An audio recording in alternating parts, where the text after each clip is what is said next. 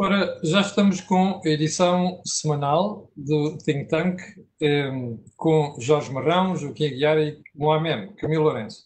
Antes de mais, quero pedir desculpa, porque nós devíamos ter feito o programa ontem, mas por razões meramente logística, tal não foi possível. Para bem, também não perdeu pela demora, porque como os assuntos vamos falar hoje teve desenvolvimentos interessantes e importantes entre ontem e hoje. O que é que está no menu então? Olha, não está, não está, o mundo não está a perceber, ou a querer perceber, o que está a acontecer nos Estados Unidos. E o que é que significa a defesa da Europa sem a América, ou que o Estado na Europa não é a solução como foi nas guerras religiosas. Só que a solução, só que passou a ser o problema onde se instalam os populistas e os distributivos. O Joaquim Aguiar já vai explicar isto. O segundo ponto, a nacionalização da TAP é um retrocesso em termos de liberdade económica em Portugal. E o que significam os recados de Fernando Medina para os responsáveis da saúde? Joaquim, quer começar então? Bom, uh, posso começar pelo paradoxo americano. Uh, ou seja, o poder dos Estados Unidos foi sempre construído pela sua capacidade de expansão no mundo, através de redes de alianças que eh, recebiam em troca a proteção parte do poder militar americano, mas também por parte do poder tecnológico americano. Paradoxalmente, agora os americanos recuam para o seu espaço nacional, abandonam as suas redes de alianças e preferem competir com a China através do seu território e não através das suas redes de alianças. Convém recordar que uma das últimas iniciativas do presidente Obama foi a celebração do Acordo Transpacífico, isto é, um acordo com potências asiáticas, mas que não incluía a China. Não é diferente daquilo que os americanos fizeram na Europa para conter a ameaça soviética estabeleceram uma rede de alianças na Europa, contribuíram para a formação da unidade europeia, mas o objetivo fundamental era impedir que a expansão do Império Soviético capturasse a Europa. Também agora, com o acordo transpacífico, o objetivo dos americanos era impedir que a China continuasse a sua expansão sem encontrar quando o presidente Trump resolve romper esse acordo e prefere acordos bilaterais, o que se verifica é que nem tem o acordo bilateral, nem tem os acordos bilaterais. Como é que ficam os Estados Unidos neste momento? Mais poderosos ou mais fracos? Muito mais fracos porque já não têm sequer aliados para confrontarem a China. Ora, este paradoxo, uh, por um lado, significa um corte histórico, porque é o corte com a tradição que os americanos criaram a partir da Segunda Guerra mas significa também o enfraquecimento de aliados dos Estados Unidos. Mas Joaquim, os Estados Unidos não percebem isto e o Presidente Trump não percebe isso. Eu não sei o que é que o Presidente Trump sabe, porque a minha suspeita é que ele não sabe nada. A minha suspeita é que ele, com o Zeppelin, que eram aqueles aviões a gás uh, que flutuavam até arderem, a minha suspeita é que ele é um Zeppelin em risco de arder.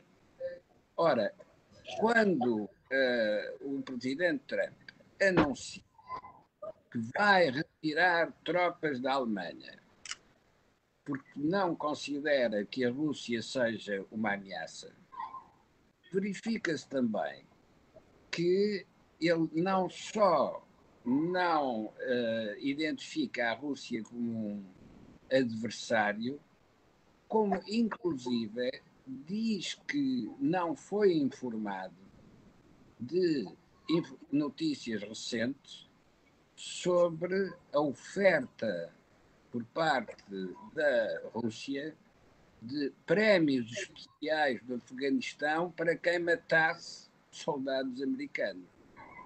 Portanto, entramos numa fase que já não tem nenhuma racionalidade. São uh, acidentes a seguir a acidentes, como numa autoestrada em que os primeiros dois que batem vão provocar o, uh, uh, os acidentes de todos os que vêm a seguir. Deixa-me ouvir o Jorge agora. Oh, Jorge, não achas uma, um contrassenso os Estados Unidos estarem com esta política uh, que, e o seu presidente não estar a perceber que está a perder influência no mundo? Vamos ver. Uh, a influência americana no mundo uh, resulta de uma opção política do próprio presidente americano quando ele faz uma campanha em que apela ao sentimento, se quisermos, de retorno à própria América e da América deixar de ter o papel que teve no mundo na ordem mundial que foi construída a seguir à Segunda Guerra Mundial e, portanto, é uma opção dos eleitores americanos e foi uma opção do próprio presidente. Talvez uh, Trump não tenha, não tenha previsto como, como deveria ter feito é que essa, essa saída da América do mundo obriga a uma reorganização de todo o mapa geopolítico, em que a Europa e a China uh, obviamente, têm que se reajustar. Uh, por outro lado, guerra, uh, eu diria a Guerra Fria, como chamou um historiador inglês conhecido, a Guerra Fria, a Segunda Guerra Fria, está neste momento lançada, que é uma Guerra Fria contra a China. e, portanto, há dois aspectos relevantes na decisão americana. Uma que é importante é os americanos continuam a ter o maior poderio militar e bélico do mundo. São a economia mais rica do planeta e, portanto, têm condições para continuar a fazer pressão sobre um, diria, um concorrente que é a China, que teve uma que tem uma presidência que é preciso que se, que saiba que é uma presidência vitalícia e que tem uma estratégia de como quer ter influência no mundo. Uh, e o que nós vamos assistir nos próximos tempos, e já estamos a assistir, esta guerra fria entre os Estados Unidos e a China, e com a Europa que está numa situação uh, complexa e de alguma fragilidade. Porquê? Porque o, o, o o edifício europeu uh, institucional não está acabado, nós continuamos a ser uma Europa de nações com uma coordenação de políticas públicas europeias ainda muito incipiente, e tudo, e tudo isso leva a que a Europa possa vir a ter um papel cada vez menor. Ora, mas a, a presidência alemã, que começa precisamente hoje, tem no seu uh, programa uh, precisamente um dos pontos que é de, uh, a união, não é a união política, mas o estreitamento da união política mas, e também da própria defesa militar. Que a Alemanha, a Alemanha, aliás, é, é, interessante que os, quem está a ver que leia um artigo que saiu hoje no jornal, do jornal hoje no Jornal de Negócios ao embaixador alemão. A entrevista ao embaixador alemão é uma entrevista muito clarividente porque uh, na prática está a dizer o que é que a Alemanha se propõe fazer nesta sua presidência. Sim. Basicamente é recriar o mercado único, é, de, é no fundo ter um, uma uma ideia clara de como é que vai funcionar o fundo de recuperação, e é importante alertar os portugueses que já estavam a embandeirar em arco que o dinheiro vinha a jogo e vinha de forma sem condicionalidade nenhuma, isto é, sem nós explicarmos onde é que o íamos aplicar, ele basicamente rejeita essa, essa solução e, por outro lado, também vem explicar como é que vai funcionar o tal quadro financeiro plurianual. Por outro lado, ele também reconhece que é um avanço da própria Europa quando decide emitir dívida conjunta, cada país responsável na parte que lhe cabe do quadro financeiro plurianual, e nessa forma a Europa fica com capacidade de atrair capital do mundo para desenhar um conjunto de políticas de investimento que interessam à própria Europa. Agora, não nos esqueçamos de dois aspectos importantes. Os países que têm mais poupança uh, acumulada, o país, o país o, diria neste caso a China, uh, que tem a poupança uh, significativa, vai ser um jogador muito relevante no mundo porque pode vir a emprestar muito dinheiro ao mundo. e a América também o consegue fazer porque o dólar continua a ser uma moeda de referência e de reserva para todos os investidores. E, e portanto, nós vamos assistir a, a, uma recomposição, se quisermos, dos fluxos de capitais e de dívida no mundo. E, e, só que a Europa, neste momento, está a dar os primeiros passos. Uh, e essa é a fragilidade da Europa, que é parte para uma crise desta dimensão, com uma dívida pública que vai crescer em todos os países de forma, eh, diria, quase estratosférica, ehm, mas ainda não tem um mercado criado para essa dívida. Se o mercado for criado país a país, a Europa como um todo tem um problema porque há países que não vão ter acesso a esse mercado, designadamente é Portugal, Espanha, Itália, Grécia, porque não têm finanças públicas suficientemente saudáveis para para atrair esse capital. Uh, ora, a pergunta é: o que é que isto interessa aos portugueses? Isto também é para responder um pouco aos espectadores que fazem algumas críticas relativamente ao think tank, que é que nós às vezes estamos a falar em coisas uh, muito generalistas e muito estratosféricas. O mais importante que os portugueses têm que perceber é que todas as decisões políticas portuguesas vão ter uma restrição que é a restrição, uh, diria, financeira, monetária e fiscal portuguesa, que resulta do facto de nós termos uma situação de partida uh, frágil. Portanto, a nossa dependência para decidir autonomamente caiu drasticamente com a última bancarrota e agora vai cair com o Covid. E é por isso que nós no Think Tank estamos a dedicar tempo a que as pessoas percebam que o que se passa na América, o que se passa na China e o que se passa no eixo franco-alemão pode decidir o futuro de Portugal. Pois. Nós não estamos aqui sozinhos, neste, neste retângulo à beira-mar plantado, julgando que podemos fazer aquilo que quisermos. Não podemos fazer.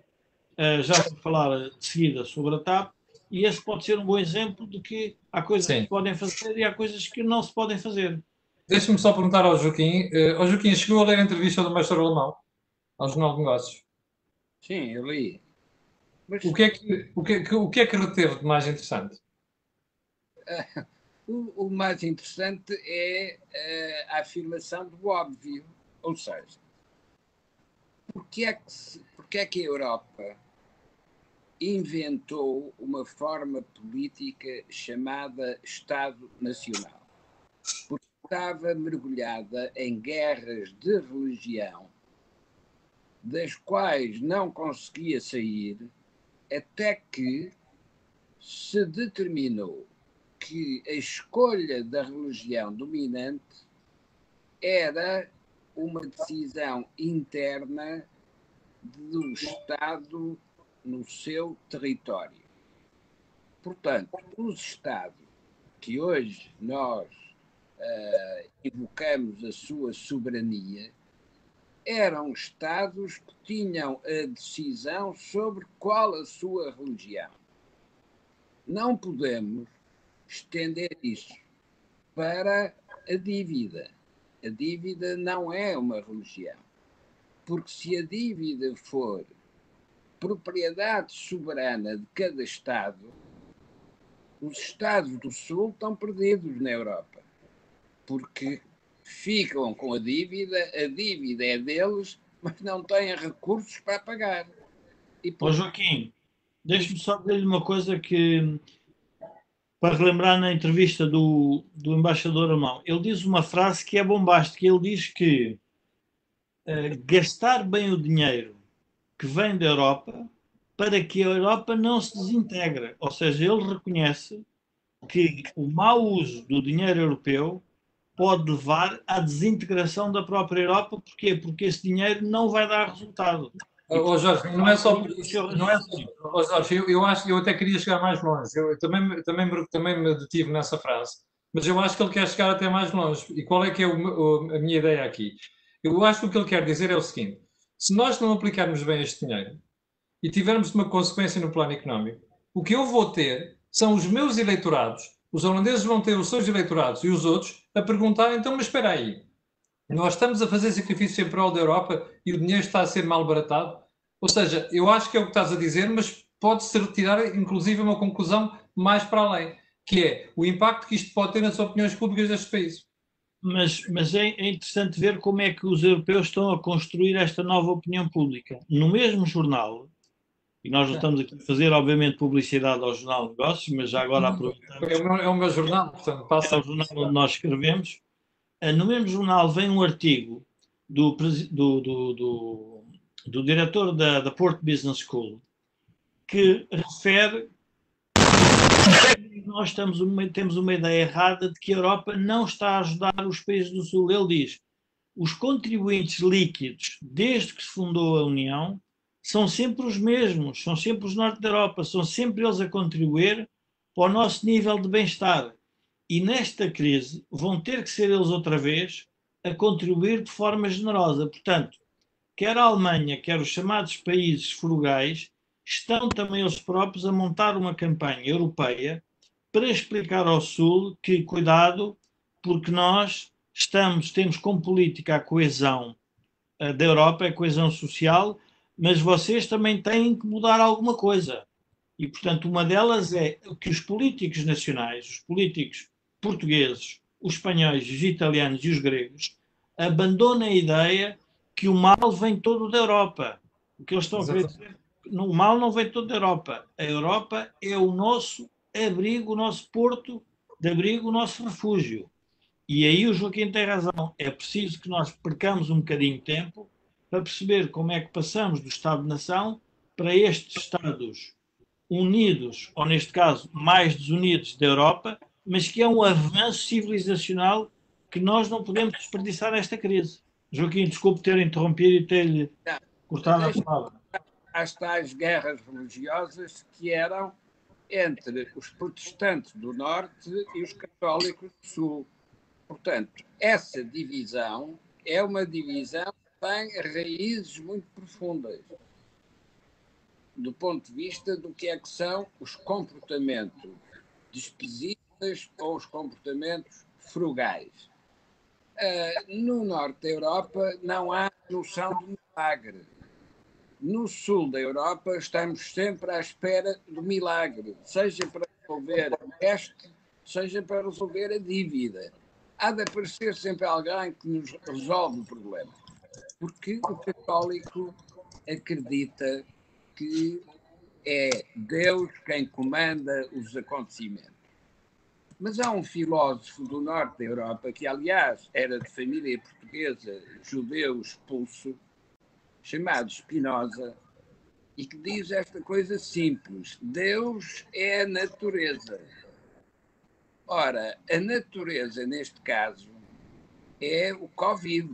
O Covid não tem nenhuma intencionalidade estratégica, mas é a natureza, a forma de Deus que está a atuar. E o que é que o Covid provoca? O endividamento de todos, no Norte e no Sul. Portanto, o problema não é a dívida, o problema é o que é que se faz perante a existência da dívida. No Sul, o que se diz é nós somos soberanos e se existe dívida, nós fazemos com ela o que quisermos. Esquecemos que, justamente porque temos dívida, precisamos que alguém nos permita ter mais dívida no futuro. Ora, o norte da Europa, perante a existência da dívida, reage de outra maneira e diz o que é que vamos fazer para conter a dívida e ganhar mais em termos de futuro para poder pagar essa dívida. Esta diferença vai voltar a aparecer na história da Europa. E voltamos a ter de perguntar se a resposta adequada para esta nova guerra entre atitudes é a do Estado Nacional ou é de instruções comuns, isto é, políticas comuns que permitam resolver o problema simultaneamente no Norte e no Sul. A minha resposta é: se vamos pela via dos Estados ou pela via das nacionalizações, nós estamos a interiorizar a doença em vez de procurar o tratamento. Pelo contrário, se formos pela via de políticas comuns, isto é, instruções estratégicas que sejam iguais para o Norte e para o Sul, então cada um irá mostrar como é que faz melhor essas políticas comuns. Não pode é discutir o que é essa política comum, porque essa política comum resultou de um acordo entre quem está em posição de decidir, e quem está em posição de decidir hoje é a Comissão Europeia e é o Banco Central Europeu, e os outros têm de se ajustar a esse acordo que foi estabelecido. Não é por acaso que França e Alemanha tomaram a iniciativa de propor um dispositivo comum novo, que é o Programa de Recuperação. Mas, daí para a frente, a execução desse dispositivo novo significa que tem de se trabalhar as políticas comuns, que essas também serão novas que têm de absorver a dívida que existe a norte e a sul. Oh, Joaquim, uh, aquela pergunta que eu coloquei há bocado em relação à Alemanha e o semestre uh, da Alemanha na presença da União Europeia. Uh, a Alemanha tinha logo no programa inicial uma grande preocupação em relação a aspectos da União Política, mas também da defesa europeia. Ora, acha que esta preocupação com a defesa europeia, que é uma das políticas que a mim me parece das mais importantes e urgentes, acha que isto pode ficar prejudicado porque nós neste momento temos um tema chamado Covid para tratar toda a União Europeia? Não, pelo contrário. O, o que vai acelerar o processo de formação de uma defesa comum na Europa é a saída dos americanos. Porque quando os americanos saem e saem da Alemanha, quando os americanos saem, os europeus não podem deixar de reconhecer o que é o sinal que está a ser dado. E o sinal que está a ser dado é os europeus têm tratado a sua defesa. Então isso significa também que os europeus têm tratado da sua diplomacia. Uhum. A defesa não é só ter forças militares. A defesa é também ter um sistema de aliados que permitam compensar as vulnerabilidades e as fragilidades. Ora, o sistema de alianças que caracterizava a Europa era a Aliança Atlântica. Essa Aliança Atlântica, por decisão do presidente americano, e continuará a ser uma decisão válida, pelo menos até novembro, essa decisão cria para todos os europeus uma situação de emergência. Qual é a alternativa para a proteção americana? E a resposta é nenhuma. Não pode ser uma aliança com a Rússia, nem pode ser uma aliança com a China.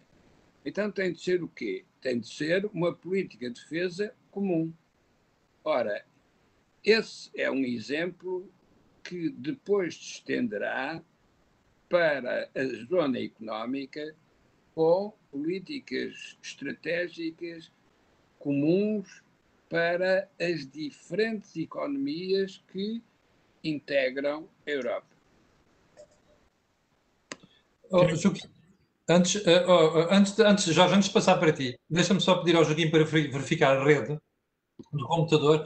Nós estamos a ter aqui muitas. Um, estamos a ter aqui muitas, uh, muitos problemas de, de, de, som, com cortes às vezes na, na, no, na transmissão de Joaquim. Portanto, enquanto o Joaquim, que eu vou colocar a próxima questão ao, ao, ao Jorge, vou pedir para verificar isso.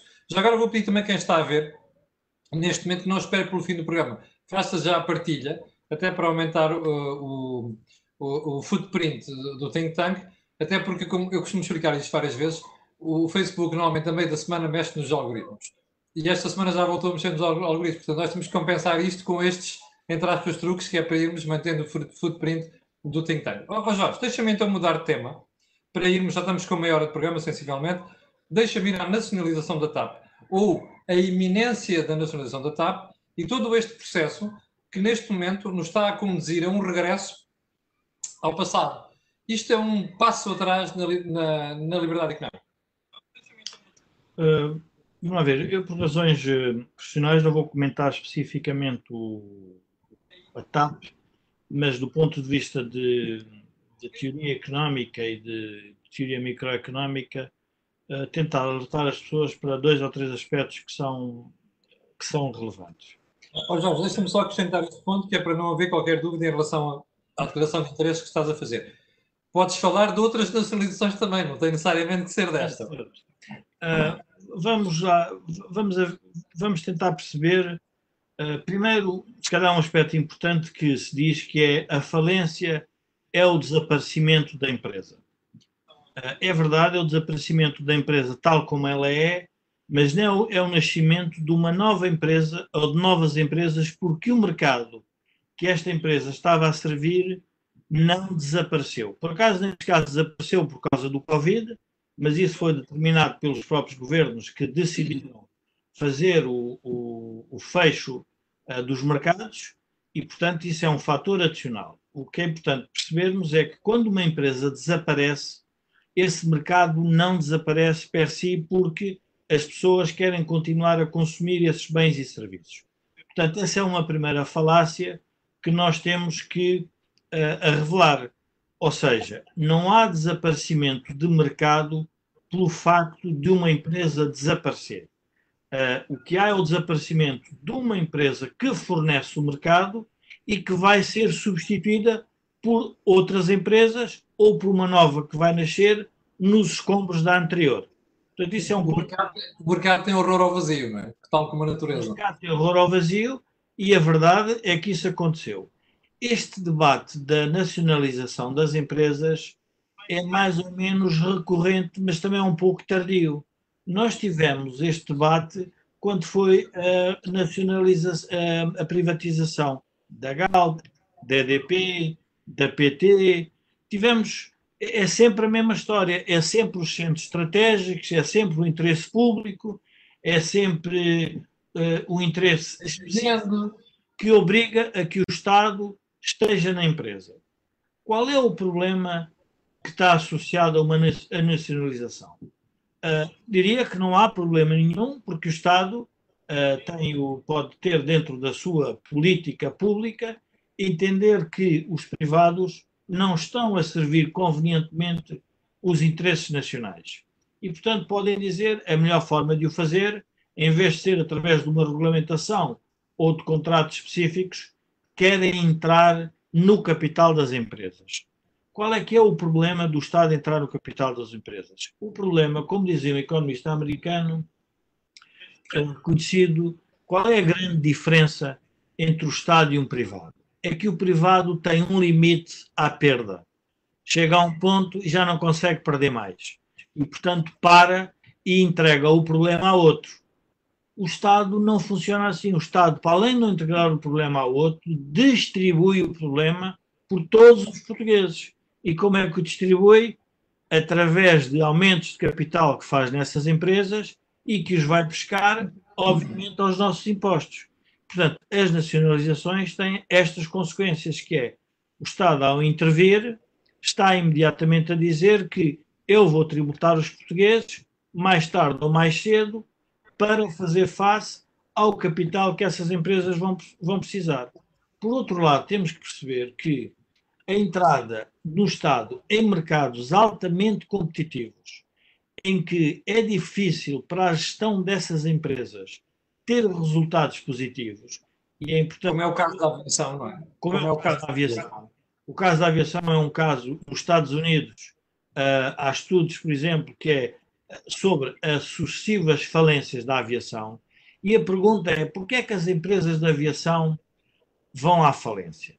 As empresas de aviação vão à falência porque, uh, primeiro, dependem de, um fornecedor, de fornecedores quase monopolistas, que são o caso da Boeing e da Airbus, que obviamente cobram que acham que têm que cobrar pelos seus aviões, e tem, quem tem que pagar isso são os clientes das companhias de aviação, e por outro lado, são empresas que dependem também muito do combustível, que também tem tido oscilações. Ou seja, quando nós olhamos para a conta de resultados de uma empresa de aviação, percebemos que há dois fatores: Tem, precisam de muito capital para comprar aviões eh, e são muito dependentes de uma matéria-prima que é, no fundo, o petróleo. Que e que oscila muito e que faz os, os resultados oscilar. E, por outro lado, como, e ainda bem que os, os uh, quer, quer, quer os Estados Unidos, quer a Europa, abriram os mercados de aviação, a concorrência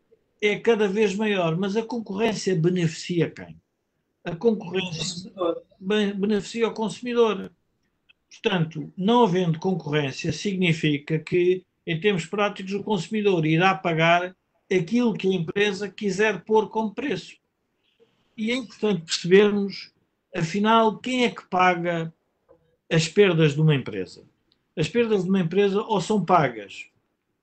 Em primeiro lugar, significa que os, uh, os consumidores desses bens, serviços, não estão a pagar pelo preço correto. Estamos a pagar abaixo do preço-custo. E quem é que está a receber mais? Necessariamente serão os trabalhadores, serão as, as companhias de são as companhias produtoras de aviões, são os que vendem o, o, o, o petróleo, uh, neste caso a gasolina, o que, for, o que for o combustível da aviação, e portanto este desequilíbrio permanente que pode existir na indústria da aviação e, neste caso, nós temos que também refletir sobre, sobre, outra, sobre um outro aspecto. A recomposição, uma, uma das consequências desta crise, vai ser a recomposição das frotas aéreas. E o combate entre companhias de aviação não é fácil de perceber neste momento, porque nós não percebemos como é que os consumidores vão reagir à abertura dos próprios mercados e o nível de confiança pode ser menor. Significa que há menos viagens, significa que havendo menos viagens, uh, provavelmente a escala é menor e acresce, no nosso caso, que temos qualquer, qualquer dinheiro que seja colocado numa companhia de aviação, uh, dinheiros públicos, são sujeitos às regras de ajudas de Estado. E as ajudas de Estado, na prática, querem, são foram desenhadas para resolver um problema que o mercado não resolveu, mas, por outro lado, uh, os países não vão permitir que essas ajudas de Estado distorçam a concorrência, ou seja, que permitam que o preço de um bilhete de avião de Lisboa para Frankfurt seja mais barato porque nós ajudamos a companhia, mas se for a companhia Lufthansa a viajar de Lisboa para Frankfurt ou de Frankfurt para Lisboa, terá que cobrar mais porque não teve a ajuda de Estado. E, portanto, as ajudas de Estado vão ser, uh, diria, repensadas também na, na, relativamente ao que está a passar com o Covid. Ora, o que nós estamos a decidir é crescer uma, um nível de risco e de incerteza nas contas públicas, isso é importante que se refira, porque a nacionalização de negócios estáveis pode significar em que nós todos percebemos qual é a contribuição que os portugueses vão ter que fazer para essa empresa existir. Mas num cenário de incerteza, isso significa que a incerteza para as contas públicas vai crescer. Uh, diria que o Orçamento de Estado uh, partir de uma nacionalização, o Orçamento de Estado deste ano, houvesse o Orçamento de Estado do ano seguinte, se houver, seja que o setor for nacionalizado, significa que vai ter uma nova rubrica que é aportes de capital ou contração de dívida para fazer face às perdas que essas empresas vão acumular. Oh Jorge, como, e como se o Estado tiver mais de 50% da empresa, isto não vai contar para o perímetro orçamental? Depende um pouco, o Eurostat nessa matéria, eu não, não, não estudei o assunto, mas uh, o Eurostat tem feito algumas oscilações sobre o que conta e não conta. Uh, mas é natural que, e, e, e observando uh, a entrevista do embaixador alemão, ele próprio diz: Nós vamos estar atentos à forma como este dinheiro todo vai ser gasto, porque o dinheiro adicional que vem para Portugal significa maior capacidade do, do governo português intervir. Mas a uhum. pergunta que eles vão fazer é: mas vai intervir em que setor e para quê? Pois.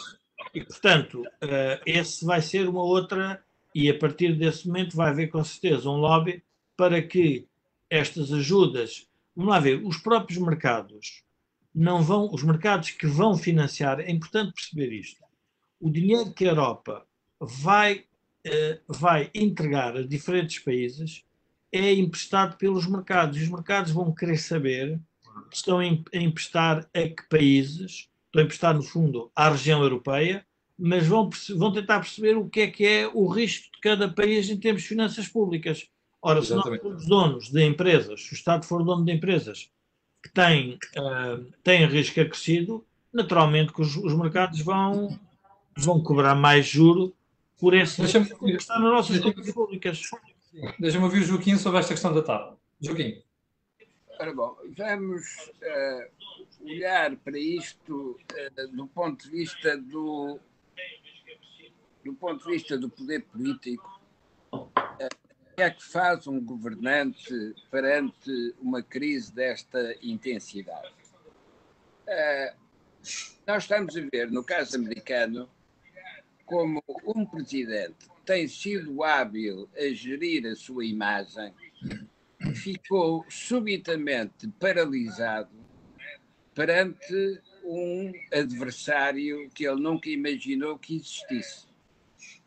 Uh, isso vai revelar a impotência do poder para responder a este tipo de questões. O que significa que, perante uma crise deste tipo, quem está no poder pode ocupar as cadeiras do poder, mas não consegue exercer o poder. No caso da TAP, o governo português pode tomar uma decisão, mas não tem capacidade, não tem recursos para resolver o problema. Portanto, toma a decisão e se a decisão for nacionalizar, interiorizou o problema. Ficou com um problema que não sabe resolver. E isso vai valorizar as políticas comuns. Se houver uma política comum para a, navegação aérea, transporte aéreo. Então, o problema português pode ser integrado nessa política comum. Se não houver políticas comuns e cada decisão nacional for observada à luz da lógica do mercado, Portugal é penalizado mais do que qualquer outro. Ou melhor, talvez como a Itália, talvez como a Ibéria, mas Portugal é mais penalizado porque o seu nível de dívida nacional e dívida da essa empresa em concreto eh, é eh, demasiado alto. Ora bom, isto significa que a nossa defesa, a nossa proteção, a ajuda que podemos arranjar para o nosso Estado é que haja política comum. Porque se houver política comum, então o nosso poder político. Isto é exatamente o contrário daquilo que se defendia na crise de 2008 como afirmação da soberania nacional. A soberania nacional, neste momento, significa desistir dos recursos de que precisamos. Para termos acesso a esses recursos, é preciso que eles próprios, esses recursos, sejam canalizados por uma política que seja comum a todas as transportadoras aéreas europeias. Se não for assim, então o que vai ser é uma coisa completamente diferente. É a redução da TAP a uma dimensão ínfima em relação àquilo que é hoje. Porquê essa dimensão ínfima? Porque para ter a do Estado tem que devolver ao mercado europeu aquilo que são as suas cotas de mercado. É, não há dádivas de recursos para ajudar à crise. Há entregas de recursos, mas tem como contrapartida a entrega de cotas de mercado que ficam para outras empresas do mesmo setor.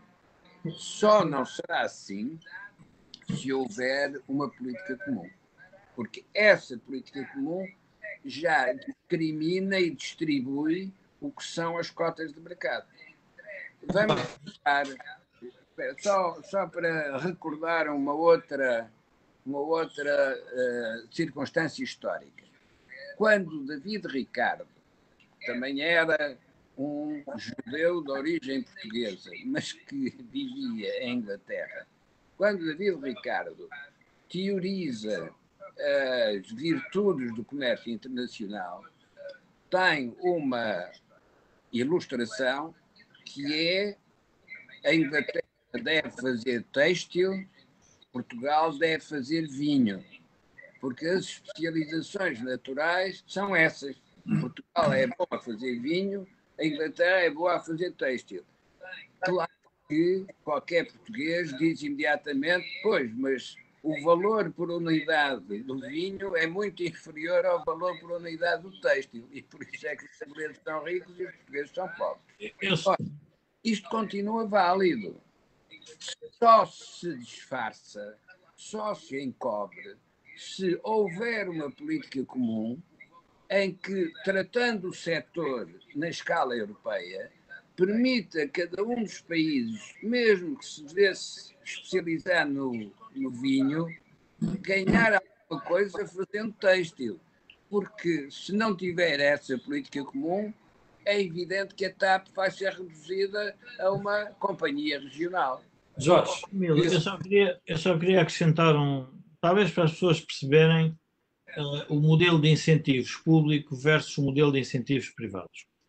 O homem mais rico, ou dos mais ricos do planeta, o Sr. Warren Buffett, que tinha várias uh, tinha vários investimentos em companhias aéreas. Foi o primeiro a despejar ações dessas companhias. Vendeu tudo. Ou, portanto, todos os privados que estão nas companhias aéreas estão desejosos que alguém as compre.